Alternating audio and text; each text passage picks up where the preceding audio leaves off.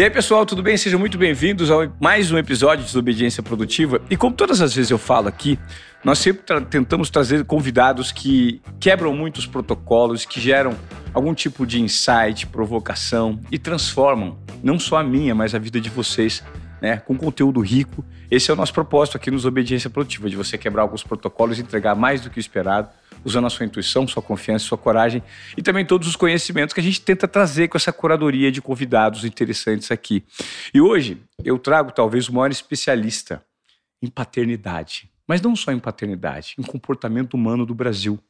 Como você lida com a sua família, com seus filhos? Como é que você leva a sua vida atribulada do trabalho junto com a sua vida profissional, com o relacionamento com sua esposa, com seus filhos?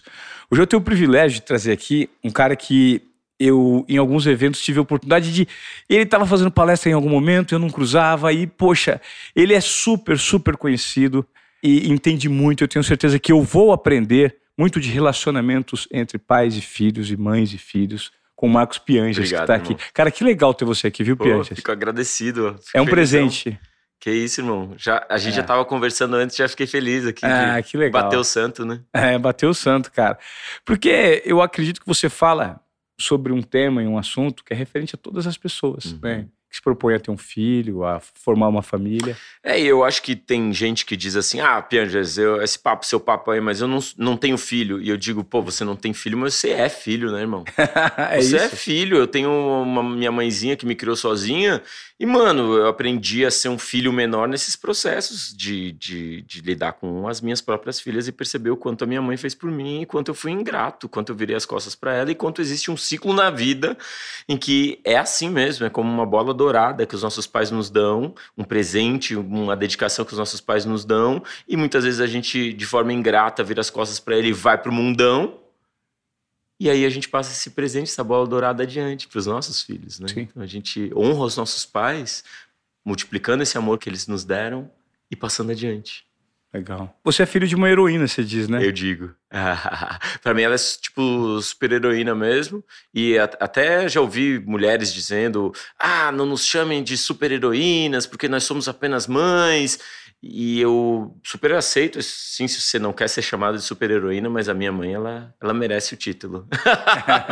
é. Que a minha mãe, cara, minha mãe me criou sozinha, é, o meu avô e minha avó abandonaram a minha mãe, é, porque mulher grávida, solteira, não tinha... É, tinha como ser aceita no, na casa dela, no interior do Rio Grande do Sul, foi expulsa, mudou de cidade, é, teve um outro relacionamento que não foi muito saudável também, é, foi no ambiente de trabalho muitas vezes é, explorado, então, sei lá, fazia o trabalho de mestrado do chefe dela, entendeu, velho? Nossa. É, ele só assinou, tá ligado? Então, sim, processos assim que ela, ela uh, passou pela vida, pelos perrengues da vida e passou com a cabeça erguida. Agora descobriu um câncer em 2020 e ela saiu do, do consultório. Eu no chão, né? Caí, caí emocionalmente, fiquei arrasado.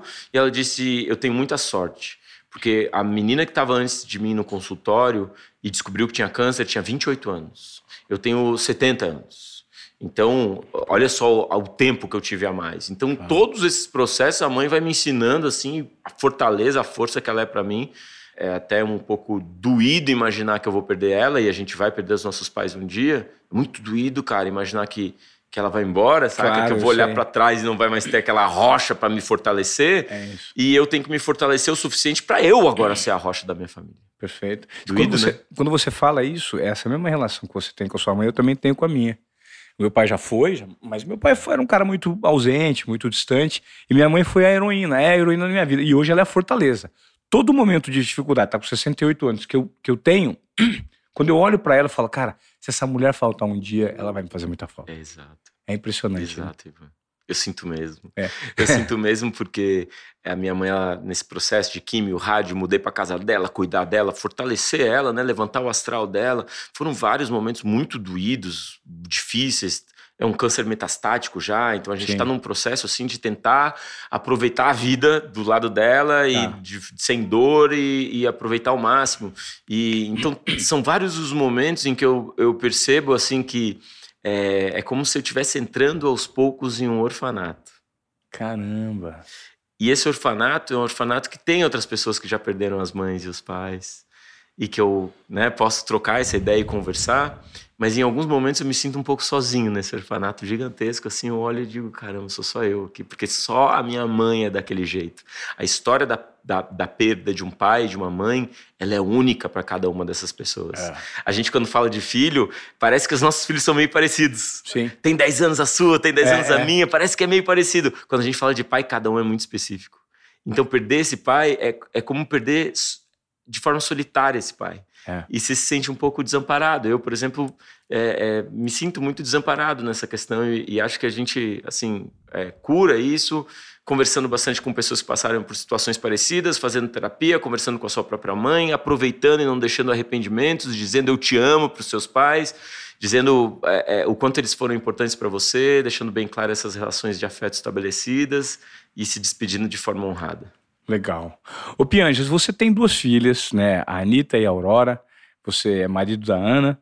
E a gente às vezes olha para você e imagina que talvez você, por, por ter tanto conhecimento, tanto, tanta vivência, não vive dramas dentro da família, no relacionamento com esposa e filhos, que pessoas comuns vivem.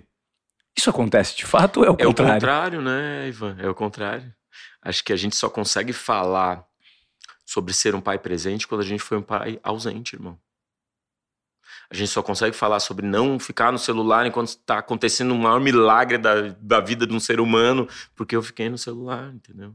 Só consigo falar sobre ser um bom marido porque eu fui um mau marido, irmão. Ah. Eu só consigo falar sobre ser um, um bom filho para minha mãe porque eu fui um mau filho, ingrato, ingrato com a dona Heloísa. Então, esses são processos assim que é, imagino, eu aprendi pela dor, pelo erro, pela falha, pelo sofrimento, pelo choro solitário, que eu exponho para os outros no seguinte sentido: caguei, galera. Não repete que esse caminho aqui é ruim. Perfeito. Vai pelo outro.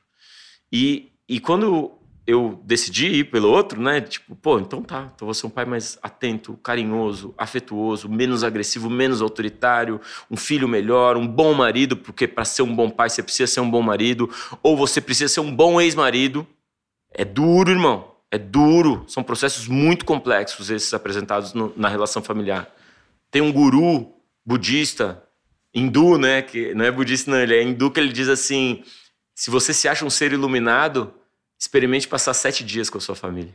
Caramba. A treta tá ali, no enrosco familiar, que é um, uma, uma mulher que vem com traumas familiares, que vieram de outras duas pessoas traumatizadas. E aí vem um pai que vem com traumas familiares, que vieram de outras duas pessoas traumatizadas. E essas duas pessoas se juntam nos seus traumas e criam filhos, pô, buscando um pouquinho mais de harmonia do que viveram no passado. Mas, cara, são traumas e são gatilhos e são momentos e são é, é, necessidades, não necessidades, mas são é, é, tendências humanas de querer dominar o outro ser humano. Mano, primeira coisa que a gente tem que entender: ninguém manda em ninguém. Se um ser humano decidiu ir para um outro caminho, você não tem controle sobre um ser humano. Às vezes as pessoas me falam, ah, Pérez, mas você fala aí de ser um bom marido, de valorizar sua esposa, você está 20 anos casado, e se a sua esposa vira e do nada pega toda a sua grana e leva suas filhas e, e você fica sozinho no mundo? Eu digo, mano, eu não tenho controle sobre a minha esposa. Se acontecer essa tragédia, eu tenho controle sobre mim. Vou respirar bem fundo e vou tentar ser o melhor homem que eu puder ser. Começar do zero, reconquistar a confiança, humildemente batalhar pela, pela presença das minhas filhas junto comigo, humildemente é, é, reconquistar o coração ou, ou, quebrar esse coração duro que talvez esteja dentro da, né, da, da, da minha esposa, para que a gente de novo possa ter uma relação de, de confiança e respeito, mesmo que a nossa relação amorosa não, não tenha funcionado. Então, são todos sistemas muitíssimo complexos e que, lamentavelmente, a gente não está preparado para viver.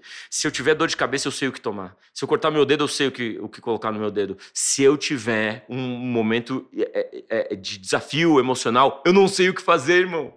Não é maluco isso? Muito. A gente não é preparado para viver os momentos mais importantes e mais recorrentes da vida. Porque é comum separar. É comum você ter é, problemas emocionais com seu filho. É comum você ter uma, um pai morrendo. E a gente não é preparado para isso. Para as coisas mais importantes, as mais profundas da vida, a gente não sabe o que fazer, a gente se sente desamparado e solitário. Cara, e é exatamente é impressionante você estar tá fazendo um raio-x da minha vida, porque eu me separei há dois anos, né? E nesse processo todo, é, as crianças ficaram muito sofridas, muito doloridas, né? E eu enfrento desafios diários, primeiro com o relacionamento com a mãe, segundo no relacionamento com eles, que eu não sei se estou conduzindo da forma adequada, correta. E aí eu sou invadido o tempo inteiro por um sentimento que talvez seja o mais cruel que eu sinto na minha vida, que é a culpa. A culpa sempre está presente comigo. Né? Eu tenho que fazer um esforço enorme, porque quando você me sentou aqui, você perguntou se eu era pai, mas eu não sei se eu sou bom pai. Eu vivo tentando ser bom pai, vivo. E, e quando às vezes eu deito para falar, mas será que eu estou fazendo tudo da forma ideal? Então, não existe manual para a gente lidar com as crianças, para lidar com a mãe das crianças, para lidar com os nossos sentimentos. Quando você ouve esse tipo de desabafo, Pianjas, qual é a orientação que você dá? É normal? Primeiro, eu, eu, gosto de dizer o seguinte: é, eu acho maravilhosos os movimentos que buscam é, jogar luz e empoderar partes da sociedade que estão ali é, em situação mais vulnerável ou, ou, ou, sem tanta visibilidade, né? Uhum. É tão bonito isso, né? Quando existe esse, essa, oh, é mesmo, não imaginava que você passava por isso. Então, a gente vê diversos movimentos buscando empoderamento. Só que esse empoderamento, ele é um empoderamento individual até aqui. O empoderamento individual das mulheres, individual das minorias, é um empoderamento individual, que eu acho lindo e importante que deve continuar. Uhum. Mas acho que a gente já está no momento de começar a discutir empoderamentos relacionais. Porque essa mulher ela vai se relacionar com um homem em algum momento, ou com outra mulher, ou com, em alguma outra situação, Sim. com colegas de trabalho. Ou seja, a gente precisa achar caminhos desses empoderamentos se encontrarem, cara.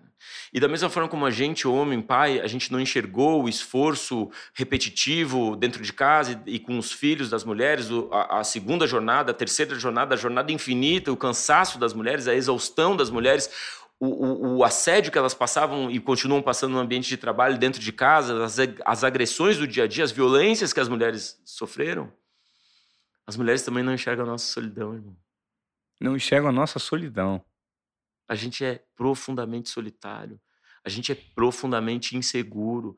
Um homem, ele tem uma série de vergonhas dentro dele e ele coloca ao redor dessa vergonha uma armadura de poder para dizer não. Eu sou, olha o que eu tenho, olha o carro que eu tenho, olha o sucesso que eu tenho. Eu não tenho vergonha, eu não tenho vergonha, eu não tenho vergonha. E cara, eventualmente a gente chora sozinho. Porque, pô, a gente não consegue falar com um brother sobre um filho atípico, uma separação, uma situação no trabalho, um fracasso profissional, financeiro, que a gente Sim. não sabe o que fazer. Então, esses são momentos em que o homem ele não é permitido ao homem tirar essa armadura e dizer, galera, eu tenho vergonha, velho, eu tenho vergonha, tenho vergonha do meu fracasso. E essa, esses outros homens se encontrarem e dizerem, mano, eu também. Eu também, eu também, eu também estou passando por isso, eu também me dá um abraço aqui, choramos junto, aprendemos um com o outro, como que a gente pode se fortalecer genuinamente, não com uma armadura que finge que é forte. Caramba, cara, que rico isso. Então, essa, essa solidão. Eu, esses dias estava fazendo um evento, era 99% mulher. A gente estava analisando um, um, filme que chama O Guia da Família Perfeita na Netflix. É. é um filme canadense que fala sobre todos esses dilemas. As, as psicólogas falaram sobre algumas questões do filme. Eu levantei e falei: vocês. Para mim, é um filme sobre solidão masculina. Todas elas, ninguém tinha percebido. Todas elas disseram: ah, para mim era um cara que era um idiota. E eu falei, pô, vocês não viram que o cara não tinha amigo? Que o cara tinha problema no trampo, que ele não tinha com quem falar sobre a treta do casamento dele, ele não tinha com quem falar sobre a filha adolescente dele que estava de, é, deprimida. Ele não sabia o que fazer. De novo, irmão, a gente corta um dedo, eu sei que eu tenho que botar um band-aid, eu tô com dor de cabeça, eu sei que eu tenho que tomar uma, uma, uma aspirina, entendeu? Agora, se eu tenho a filha adolescente que está ansiosa ou que está tá em depressão, eu não sei, eu fico perdido. Aí eu procuro um, um psicólogo, beleza. Mas, de novo, é uma relação solitária. Porque a, menina vai lá para o consultório. Eu não sei direito o que está acontecendo no consultório. Claro. A menina sai do consultório, eu converso com a terapeuta. Eu, ele me dá algumas dicas, essa terapeuta, mas é um, é um, é um caminho muitíssimo solitário e cheio de espinhos. Sim. Eu não sei por onde navegar. Eu fico constantemente é, com uma sensação, como você disse, de culpa nessas, nessas situações de separação do filho, da, da chegando um, um, namorado novo, uma namorada nova, tem padrasto, tem madrasto. São, são situações tão complexas e tão pouco discutidas de forma aberta e vulnerável, cara. Sabe? De, de forma é, é, transparente. E a transparência é uma forma para a gente ter esse empoderamento relacional. Do tipo assim, é, olha só, errei, errei, errei. E errei porque eu tive esse monte de trauma. Tô tentando tratar esses traumas. E você? O outro lado, também errei, errei, errei. Errei porque tive esse monte de trauma. Tô tentando, tentando tratar, agora acho que a gente consegue conversar. Tem uma frase que eu gosto que diz assim: o trauma familiar é como uma floresta sendo queimada por um fogo, um incêndio. Meu bisavô foi agressivo. Meu avô foi mais agressivo, ou um pouquinho menos. Meu pai foi agressivo. Esse incêndio ele vai queimando a minha família. E o homem que decide virar para esse fogo e dizer: vou apagar essas chamas. Não mais. A partir de agora, eu vou apagar esse fogo e a partir de agora é gramado. A partir de agora é, é pasto. A partir de agora é árvore linda crescendo sem trauma. O cara que tem essa coragem é um esforço, é um trabalho.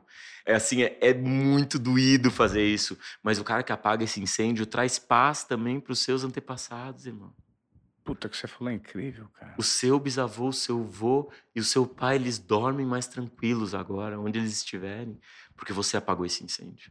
Você disse, não, daqui para frente, eu vou, vou passar por esse processo doído de tratar esses traumas todos, de resolver esses nós, esses problemas. Eu não vou responder como todo mundo responde, de forma agressiva, violenta, reativa. Eu vou respirar bem fundo e mergulhar nisso aqui em honra a esses que passaram e em amor para os que virão. Meus filhos meus netos, e meus bisnetos, meus tataranetos. Um processo complexo, né? É muito, é complexo porque ainda é solitário, a gente não tem parceria nesse processo, cara. Hoje em dia, assim, Acho que tem muito grupo de masculinidade sendo composto para conversar sobre isso. Vejo muito. Eu participo de alguns grupos. Tem o Memo, criado no Rio de Janeiro, tem o Brotherhood, criado aqui em São Paulo, tem o, o, o Caminhos que Reconectam, do meu amigo Fafá, que ele leva homens em, em processo de separação, ou homens que são pais, para caminhadas no meio da floresta, cara. Ele é chefe de cozinha, e aí ele leva, assim, um, um mochilão, ele é meio gigantão, assim, um cara grandão, e, e, ele senta, faz uma fogueira, faz uma parrija, dá uma cerveja para todo mundo, e agora a gente vai falar sobre o que a gente está passando. E aí a galera Caramba, fala e chora no meio da floresta. Sabe, é o som da fogueira, como a gente fazia antigamente. Toma uma cerveja e come uma carne e diz assim: beleza, vamos levantar, Vamos caminhar mais um pouco, vamos dormir em barraca, vamos ver o sol nascer, vamos conectar com a natureza, com a gente mesmo, com a nossa força e, e voltar para as relações de forma muito mais autoconsciente. Eu acho que falta isso. A gente vive a vida como se a gente tivesse uma gincana, pagando conta, correndo, brigando, e falta parar, caminhar no meio da floresta e dizer, tá, mas o que está acontecendo aqui?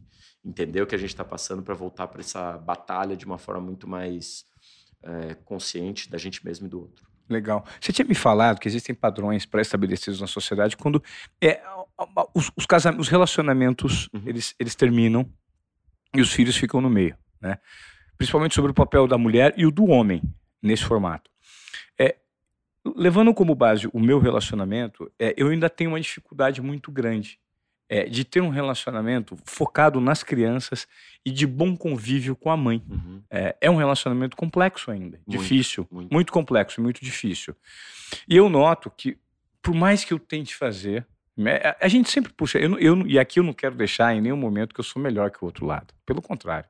Né? Somos diferentes, temos Pelo contrário, diferentes. É. é. claramente, Ivan, eu só queria deixar isso bem claro na nossa conversa. Uhum exige muita coragem sua de estar tá falando sobre isso e exige muita é, generosidade de você estar tá abrindo o seu coração com Sim. culpa e tudo mais. Em momento algum claro. parece que você é, demonstra que é melhor do que qualquer pessoa. É, eu não quero em nenhum momento ser melhor. Só que eu vivo, eu sofro com o fato da gente não conseguir chegar num, num melhor denominador comum para os filhos, né?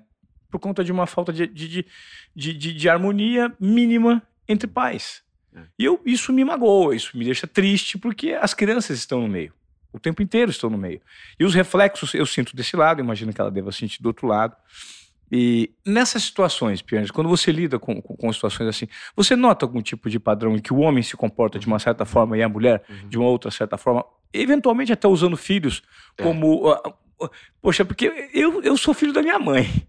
Sabe? A minha mãe é a pessoa sagrada da minha vida.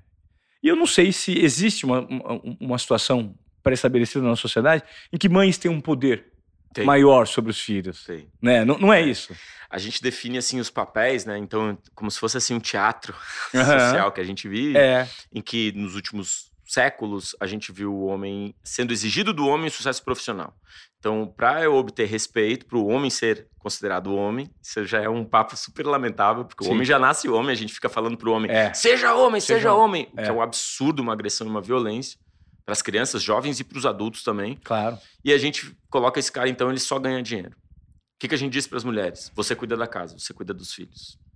Na hora da separação, cada um tem exatamente essa arma.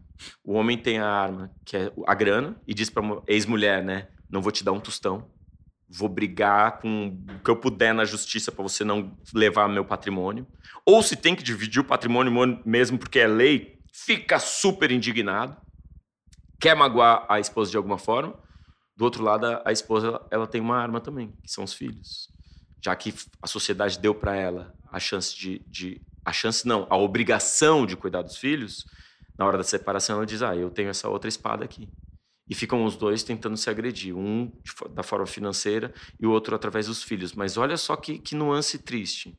Se a mulher ela é bem de vida, se a mulher ela já tem grana, grana de família ou que ela conquistou, o homem não consegue então agredir ela com dinheiro. O que, que o homem faz? Agride com os filhos também.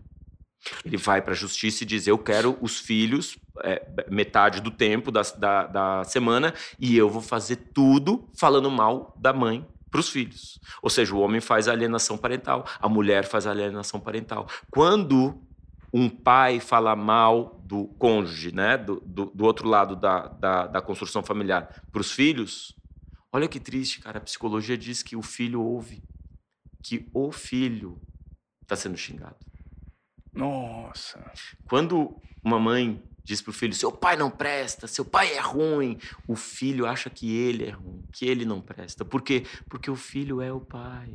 Se você toca guitarra, o filho imita a guitarra. Se você toca, é, escreve no computador, trabalha no home office, ele põe o um fonezinho, ele é você. Ele quer ser você. Se, se, se é, ele vê você carregando um, uma caixa pesada, ele vai achar que você é mais forte que o Hulk. É. As crianças fazem essa, essa essa fantasia muito clara na cabeça deles. Eu vou conseguir ser assim, igual meu pai. Eu vou conseguir ser assim, igual a minha mãe. Eu sou meu pai, eu sou a minha mãe. O que, acontece muito isso dos adolescentes querendo estudar na mesma faculdade do que a mãe estudou, ou o filho querer seguir a carreira claro. profissional do pai, se esse pai demonstra que ele ama aquela carreira. Ou seja, então, o filho imita o comportamento saudável, feliz dos pais. Quando a mãe diz seu pai não presta, seu pai é horrível, o filho começa a se questionar sobre ele mesmo, não sobre o pai. Porque o pai é um herói. Quando a mãe xinga o pai, ele, ele não acredita que o pai é ruim, ele acredita que ele é ruim. Então ele não é suficiente. Claro. E isso é muito doído para uma criança que percebe nos pais a, a, a, origem de vínculo de amor, que devia ser então essa construção de, de, de, afeto bem estabelecido, porque dele passa o resto da vida tentando entender se ele é digno de amor se ele é digno de, de ser suficiente. Uhum.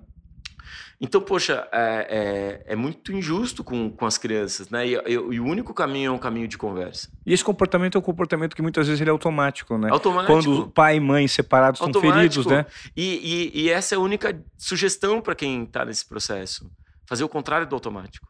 Porque o automático é uma forma de proteção, de sobrevivência do cérebro. Claro. É, é tudo que a gente tem de emoção base, né? Então, o Paul Ekman é o cara que estudou as emoções base, né? Viajou o mundo todo para entender onde que ele conseguia e quais eram as emoções que estavam presentes em todos os lugares do mundo, inclusive em tribos antigas, assim, Papua Nova Guiné. Ele viu que, cara, existe surpresa, medo, nojo, tristeza, alegria e raiva em todas as, essas tribos, em todas essas sociedades. Tem essas seis emoções base. E que são as emoções que estão lá dentro do nosso cérebro, numa área bem primitiva, bem sistema límbico mesmo. E olha que interessante. Às vezes a gente é guiado por isso. A gente é guiado pelo medo. A gente é guiado pela raiva. A gente é guiado pela tristeza, uma pessoa mais melancólica. A gente é guiado pela surpresa, que é sempre uma coisa nova, que é sempre uma coisa nova. A gente é, é guiado pelo nojo. Ah, não, não, isso não, isso não, isso não, isso não. Então, isso é um gatilho. Jung dizia: enquanto você não, não, não torna o inconsciente consciente, você é guiado por aquilo e vai chamar isso de destino. Louco. Olha que louco. Muito você louco. é guiado pela raiva e acaba brigando com todo mundo e chama, ah, foi o destino, o destino quis assim. Mano, acho que não. É. Acho que tá aqui. Você tem que trazer para cá. Porque eu faço esse caminho porque é o límbico e o pré, córtex pré-frontal. Então você traz aqui para uma área mais sofisticada, mais inteligente e diz, mano, por que, que eu tô com tanta raiva? Existe algo chamado raiva transgeracional. Aquela raiva do seu avô, raiva do seu pai, vai passando, vai passando. E você também. Existe também o medo. As mulheres, medo. Medo, ah, não, mas será? Ah, mas será? E tal. Muitas mulheres vivem guiadas pelo medo. Por quê? Você precisa trazer isso para um. E esses são processos muito comuns e repetitivos e que, de novo, podem não ser passados para os nossos filhos. Se você trata isso, você diz, ah, eu, eu vou fazer o contrário do instintivo. Ao invés de xingar minha ex-mulher, eu vou elogiar ela. Filha, sua mamãe é, é incrível. incrível. Filho, o seu papai, a gente está separado, mas ele é muito massa. Ele é muito bom, ele é muito generoso, ele é muito bondoso. Você pode estar até com vontade de xingar o cara. Mano, mas experimenta isso, eu recomendo a toda mãe. Elogia seu ex-marido. Elogia seu ex-marido para os seus filhos. Elogia e elogia bastante. Você vai sentindo aos poucos, você vai sentindo voltar aquele respeito que você tinha por ele. Você vai sentindo voltar aquele, aquela admiração que você tinha por ele. Faz isso porque faz bem pro seu filho. Se você ama o seu filho, mãe, não faça alienação parental, não xingue seu, seu ex-marido elogie seu ex-marido. E nesse processo você vai vendo que se estabelece um. É como se, ao falar, a gente conseguisse convencer a gente mesmo, e ao convencer a gente mesmo, a gente, de, a gente sentisse mesmo. Claro. Que incrível, né? É, é, incrível essa, essa capacidade humana de também fazer o contrário do instintivo.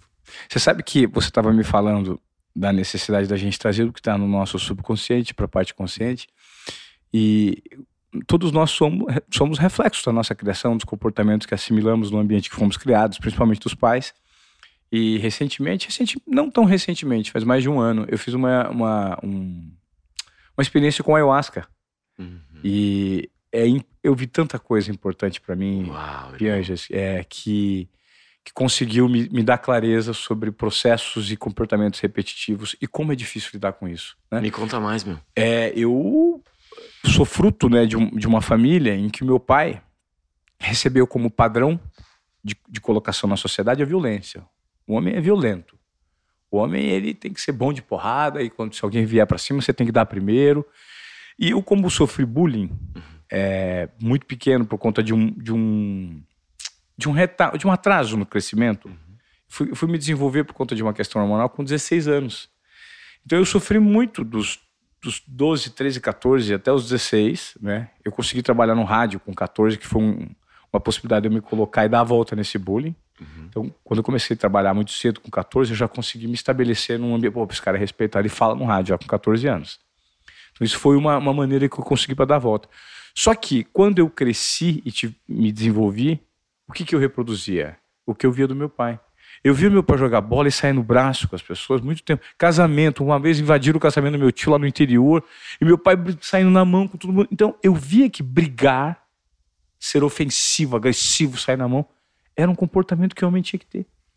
Então na minha juventude, depois que eu me desenvolvi, quando alguém ria de mim, o que eu fazia? Porrada, briga. E nesse processo do ayahuasca, eu vi que eu tinha tanta agressividade dentro de mim, né? E uma raiva. Eu falava, isso não é meu. Esse processo não é meu. É eu sou vítima dessa situação. Mas eu enxergava com uma clareza tão grande. Então, comportamentos que eu tinha e que eu tenho, que passei a trabalhar justamente isso, que tinha repetitivos de agressividade, cara, não posso mais ser assim. Com ninguém. Porque isso não me pertence. Mas estava lá preso. E isso fazia com que fosse repetitivo, repetitivo, repetitivo. Então, essa busca por consciência, por jogar luz sobre partes escuras que a gente tem, é muito rica. Só que a gente não tem resposta para tudo, né? Como é complexo.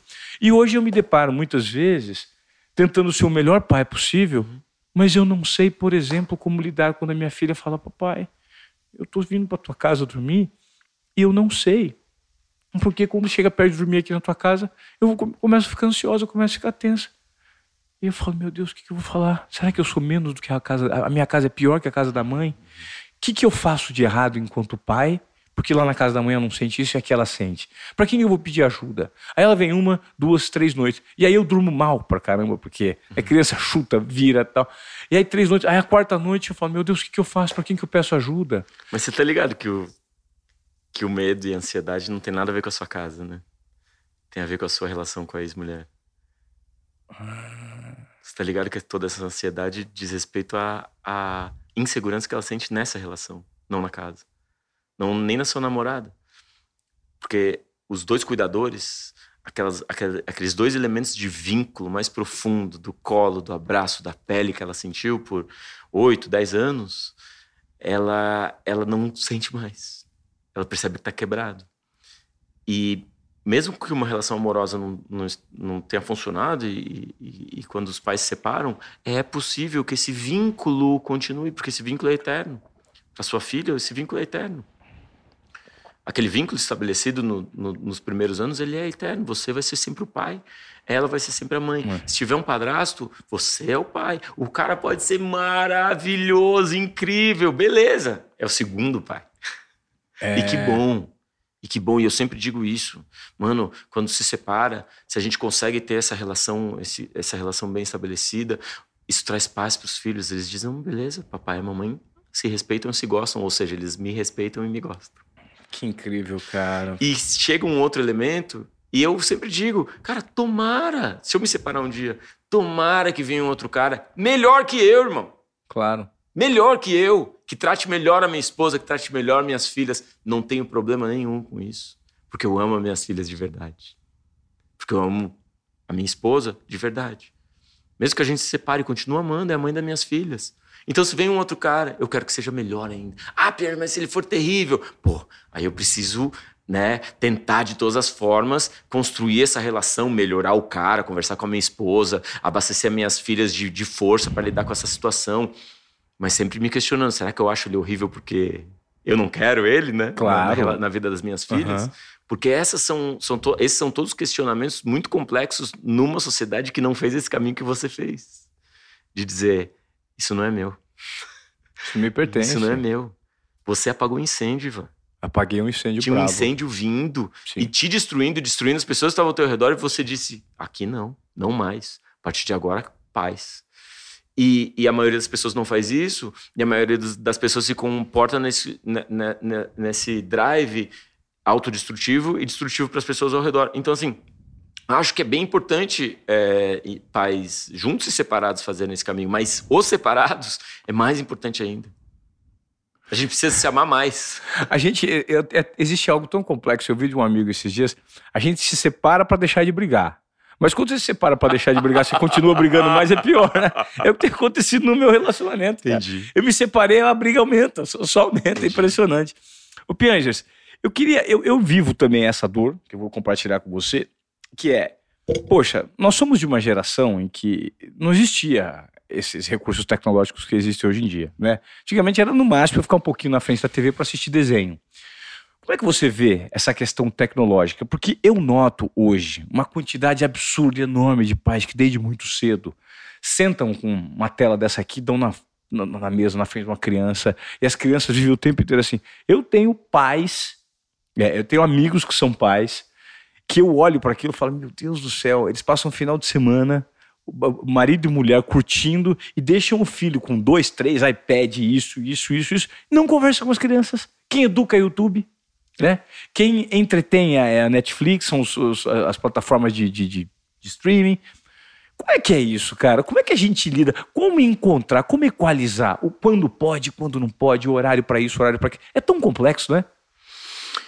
Ivan, eu não acho complexo. Essa eu acho uma questão bem, bem objetivamente simples de resolver. Que bom. É, nenhuma, nenhum profissional indica telas para crianças com menos de dois anos.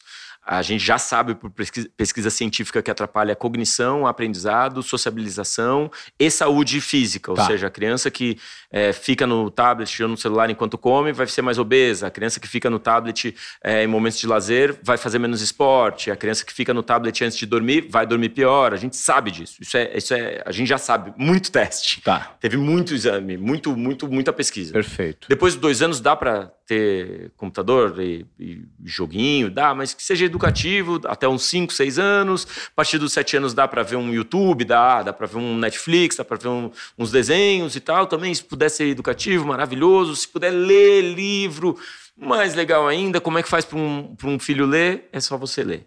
Se você quiser que o filho seja educado, seja educado. Se você quiser que o filho fale com licença, por favor, obrigado, use essas palavras com seu filho. A leitura ela estabelece uma série de, de, conexões neurais ali que facilitam a cognição, a imaginação, ele está se esforçando, aumenta o foco. Os sistemas digitais, eles, eles disparam é, é um pequeno prazer, né? Cientistas chamam de dopamina. Aham. É um pequeno prazerzinho, que é um prazerzinho que então traz uma satisfação constante para aquela criança, para aquele jovem. E o que acontece? Acontece que o jovem daí não quer fazer mais nada. A dopamina é aquilo que nos faz querer conquistar, fazer, realizar, namorar. Tudo isso a gente vê despencando na sociedade moderna. Essa é a geração mais ansiosa, mais deprimida, porque é a mais solitária, é a que faz menos coisas, a geração nem nem que nem estuda nem trabalha, a geração que não vê motivo para levantar da cama, a geração que fica só no videogame e que através dessa dopamina não vê motivo para namorar, para conquistar uma, um- uma parceira, para transar, para, sabe, viver a vida, para viajar. Não vê sentido em viajar, velho. É uma geração que não Nossa. vê sentido em viajar. Você vê todos os gráficos, os gráficos fazem assim em, em pessoas que, que, que namoram, saem com os amigos, veem os amigos todos, todos os dias e fazem assim em suicídio, depressão e ansiedade.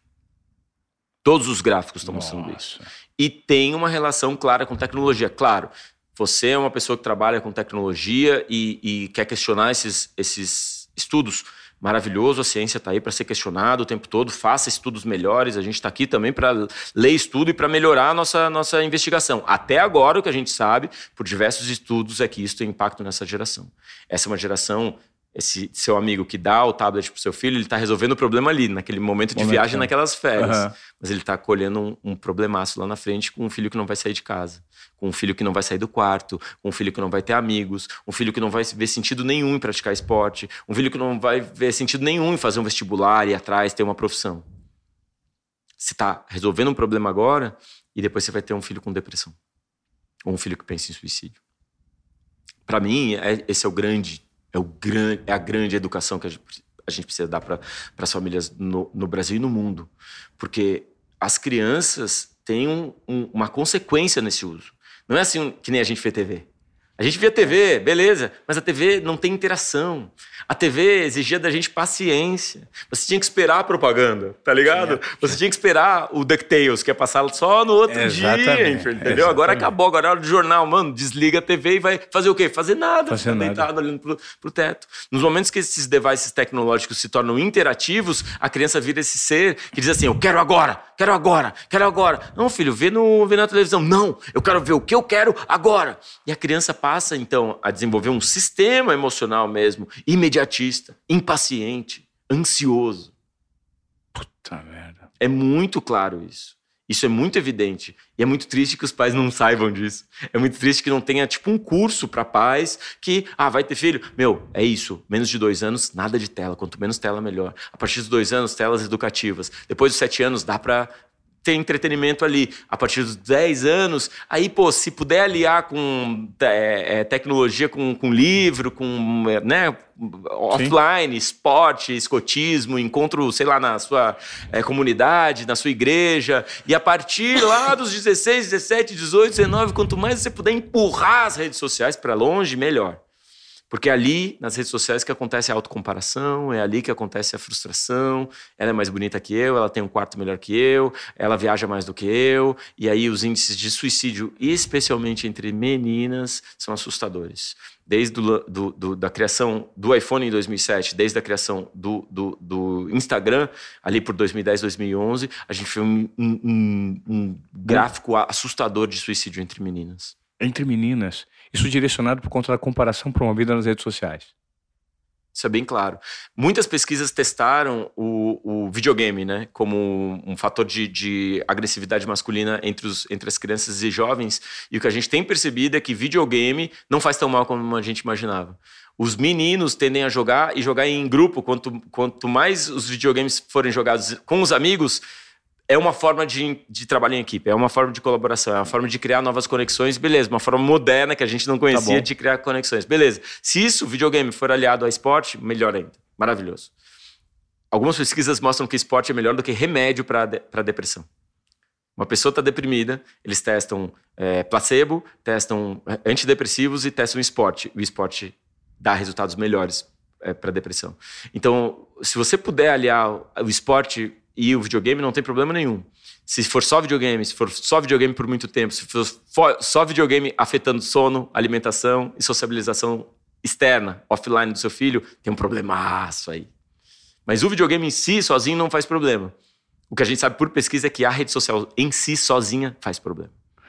Que loucura, cara. E aí a pergunta que eu te faço, que eu imagino que muitos pais devem ficar extremamente divididos, que é o meio no qual o seu filho está inserido e a tendência do grupo a ter um determinado comportamento e aquilo que você acha que ele deve ter. Exemplo, a minha filha vai fazer 10 anos, agora no dia 12 de março, a Mel. 10 anos. 70% das amigas da escola tem celular, ela não tem. E aí, o que que eu faço? Primeiro, parabéns, né, irmão? parabéns. Eu tô aqui, imagina, a gente tá em 2023 e você é um super pai, irmão. Você percebeu todas essas dinâmicas e disse: pô, meu, não, não, né? Vamos ler um livro, vamos brincar. E ela lê muito, ela Olha, lê muito. Mas aí, eu, eu te confesso que eu tô nesse, nessa. Minha filha tem 10 anos também, irmão. Quando a minha filha entra num restaurante com um livro na mão, o garçom ah. diz: primeira criança que eu vejo lendo um, um livro. livro. E ela fica toda orgulhosa, mano. Que porque legal. livro, livro é poder. O Bill Gates dizia: minhas filhas terão computador. O Bill Gates, minhas filhas terão computador. Mas antes elas terão livros. Sem livros é impossível escrever nossa própria história. O Steve Jobs lança o iPad, tá? Acho que, se não me engano, em 2010, o Steve Jobs faz uma conferência e lança o iPad. E lá para 2011 vai um repórter do New York Times perguntar para o Steve Jobs o impacto do iPad no mundo. E aí pergunta para o Steve Jobs: seus filhos devem adorar o iPad. E o Steve Jobs olha e diz: não, meus filhos não usam iPad. lá em casa a gente limita a tecnologia. o Steve Jobs, cara. É. E a gente dando o iPad, iPhone para crianças de meses. Nossa. Entende? Então, quem realmente desenvolveu esses sistemas e entende desses sistemas sabe que esses são sistemas poderosíssimos para adultos, ou para criação, ou para comunicação. Não para crianças. E não para criança. Eu brinco que, só para todos os pais assim entenderem, tem um A, E, I, O, U do uso tecnológico um uso que seja atento, empático, informado, organizado, porque você precisa de tempo na rua, precisa estudar, precisa fazer esporte, precisa encontrar seus amigos e útil. Então, quando você, você percebe a tecnologia como algo maravilhoso, só que quando bem usado, e terrível quando mal usado, a gente começa a buscar uma educação nesse sentido, porque eu e você, a gente já sabe que não pode dar sorvete pro nosso filho de café da manhã, mesmo que ele queira muito, mesmo que ele peça muito, mesmo que toda a família dê, mesmo que toda a família dê chocolate de almoço, eu não vou dar, eu sei que faz mal. Ah, mas aí ele vai ter menos amigo. Aí eu entendo, tem uma dinâmica bem complicada aí. É, é aí que reside é, Exato. a exclusão social. A exclusão Se tem 10 menininhas amigas na escola, ela é a única, nove tem como que ela vai lidar com isso? O que, eu, que, é melhor? A única forma que eu, que eu conheço é conversando com os outros pais. Acho que é bem importante a gente tá. criar comunidades, assim, conversas de pais. Ou seja, eu conheço Sim. os pais das amiguinhas das minhas filhas. Tem uma amiguinha que vai lá em casa, às vezes, e leva três mochilas.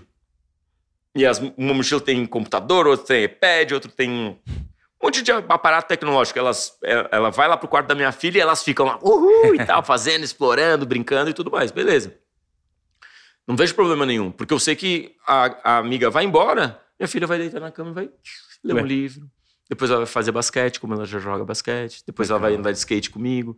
Então, assim, eu tô ligado que a, a, a, minha filha tem uma relação saudável. Aí eu viro para os pais da, da, da, das crianças que andam com a minha filha e estabeleço isso. Pergunto, vamos jogar basquete? Vamos andar de, de, skate? E aí acontece, eu acho que esse é um ponto muito, muito importante, tá? Os pais não têm tempo. Ao não ter tempo, terceiriza para a tecnologia. tecnologia. Certo? Isso é um problemaço.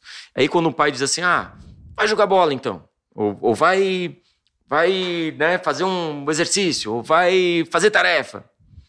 Imagina, cara, você tem um sistema que dá o maior prazer pro seu filho, dopamina, dopamina, dopamina, o maior prazer, ele ama estar né, tá naquele processo, e vira para ele e diz: vai tomar banho, vai fazer tarefa, vai né, fazer um esporte, vai correr.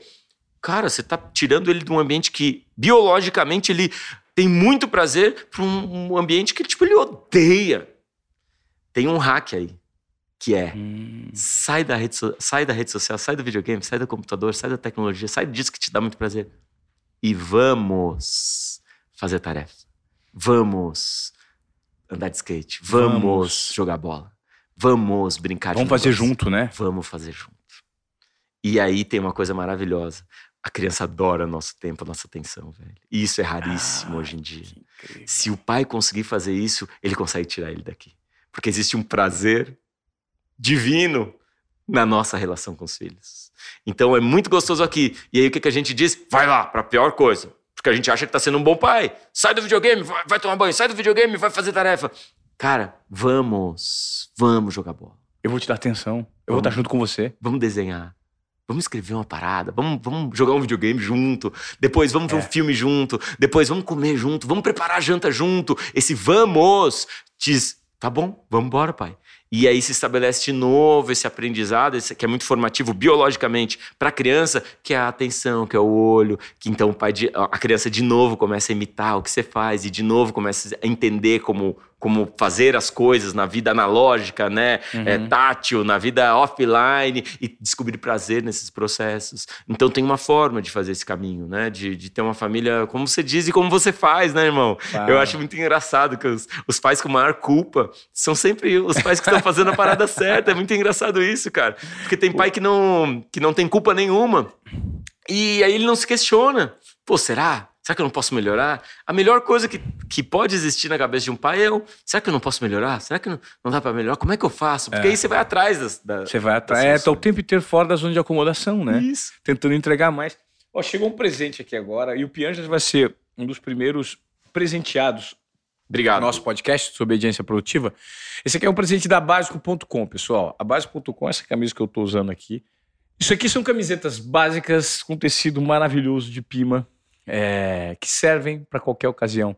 Eu, a gente sempre gosta de estar bem vestido Mano. e ao mesmo tempo de uma forma básica, confortável. tranquila, confortável. Então esse presente é para você. Obrigado demais. Já gosto da marca pra caramba, tá? Já gosta da marca? Adoro vocês, básico. Obrigado.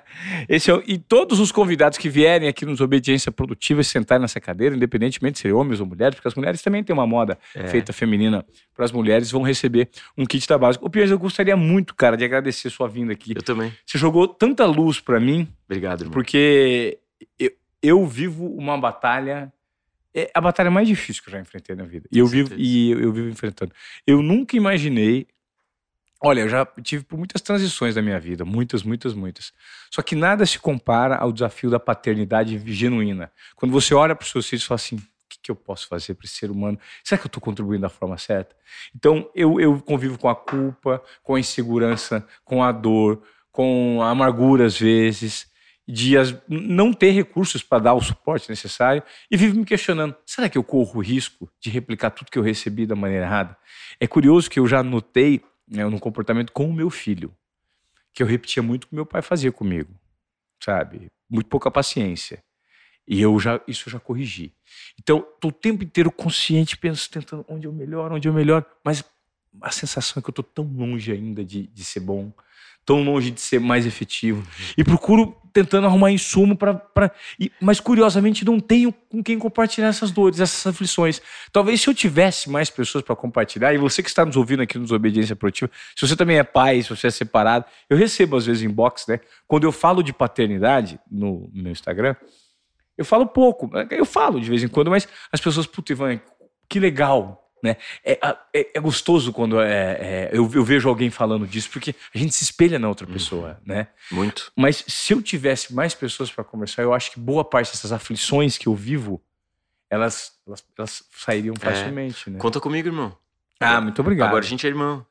ah, muito obrigado, cara. Toda criança é meu filho, todo adulto é meu irmão e todo idoso é minha mãe então, de alguma legal, forma, a gente é irmão, velho. Tamo junto para se ajudar. Nessa realidade tão sofrida, tem um motivo para você estar tá sofrendo, tá ligado? Uhum. Que é ajudar os outros. É. Você vai achar caminhos, Ivan, de solução desse, dessa, dessa treta que é sofrida e terrível, parece. Sim. Para ajudar outras pessoas depois. Mas é importante a gente lembrar. Você um dia vai dizer pra, pra, pra pessoa: né, que está passando pela mesma situação. Cara, faz isso, isso, isso, isso, isso. E a pessoa não vai querer fazer às vezes.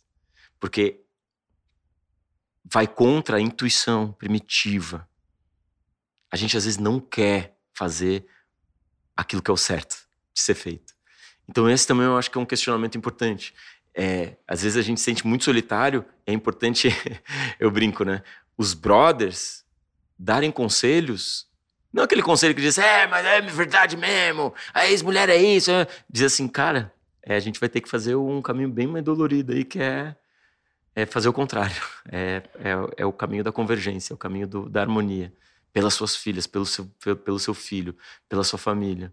E é muito doído esse processo. É. Mas quando ele é feito com outras pessoas, ele é menos doído, cara. Então, espero que a gente possa mesmo construir é, comunidades aí de, de homens que têm uma vida mais saudável e que se ajudam e fortalecem nas suas vulnerabilidades. Legal. Gente, se você veio até aqui no nosso podcast sobre obediência produtiva com o Marcos Pierre, foi uma aula hoje que gerou muita provocação, muita reflexão. Eu gostaria encarecidamente de pedir, do fundo do meu coração, para que você compartilhasse esse episódio com outras pessoas que precisam melhorar as relações entre pais, filhos, família.